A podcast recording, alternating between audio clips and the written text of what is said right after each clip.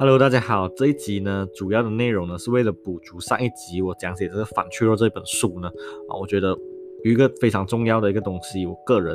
啊，我没有讲到啦，那就是啊，这个 Taleb 它其实它也有推崇一个投资的一个比例啊，就是你应该怎样子去布局你的资产。那其实呢，他讲的这个啊布局的比例啦，我觉得。我个人是不太喜欢的，因为它有一点，我觉得有一点过于偏激了。那就是想说，八十 percent 到九十 percent 呢，我们就是投资在那种零风险的投资，然后十到二十 percent 呢，或者是十或者是二十 percent 呢，我们就投资在一些高风险的一些资产啊，就比如好像啊一些比较初创的企业啊，创投啊，或者是啊就是市场定义为高风险的那些东西啦。So 不过这个零风险还有啊高风险，其实。是啊，我觉得他传达了一个比较 general 的概念，可是其实他他讲的也是没有错的，就是说八十到九十 percent 呢，基本上我们就是啊放在那种 risk free 的，比如好像 bond 这样，可是 bond 其实也不能讲说 risk free 啊，就是比如长期国债啊这些东西，说它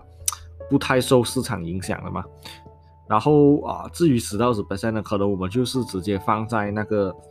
好像创投企业啦，就比如一般传啊传统价值投资者呢，都不会去投资的一些企业咯，就是他们一定会 filter 掉的。好像那种啊，可能会亏钱非常严重，财务财务这些状况非常糟糕，可是他们的未来要是啊真的是能够达到他们所说的梦想的话。就是这个回回球会非常的可观的那，所以我觉得我们不需要这样子做搭配。那我个人推崇的一个搭配呢，就是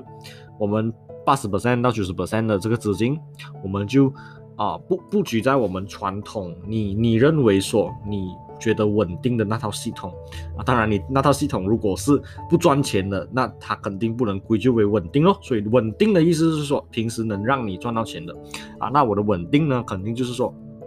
平时我做的这些交易搭配啊，一些价值投资的一些元素，能能够让我就是持续的打败市场的一个一个 SOP 哦。但同时啊，就是这套稳定的 SOP 了过这套交易系统过呢，啊，我也会把十 percent 到十 percent 投入在一些呃，就是可能市场都会避开的一些资产，比如好像 Bitcoin 啊，啊，或者是初创企业啦，就是那种啊看起来非常高风险的，可是万一就是市场。走向不对的话，或者是啊，就是他们真的是能够有一些意外的话，那我就能赚到非常多的钱了。或者是把这些十的 percent 到二十 percent 呢买入一些啊对冲的期权哦，啊，万一市场股灾的话，我就是啊能够赚到超出额外的这些回抽。可是如果没有，发生股灾的话，那其实我的那笔九十 percent 到八十 percent 的资金也是能够让我赚到钱，所以最多我只是从我啊，比如说我今年我赚到一个一百千的 profit，最多可能我就是那啊十 percent 那个。资金那个假设没有没有发生这些预预想不到的东西的话，那最多我只是可能十千块我浪费掉，所以最后我的 net 就是九十千的 profit 哦。说这概念大概是这样子，所以我觉得他传达的这个比例呢，其实也是蛮蛮合乎逻辑的啊。所以今天这个补充就到这里，谢谢大家。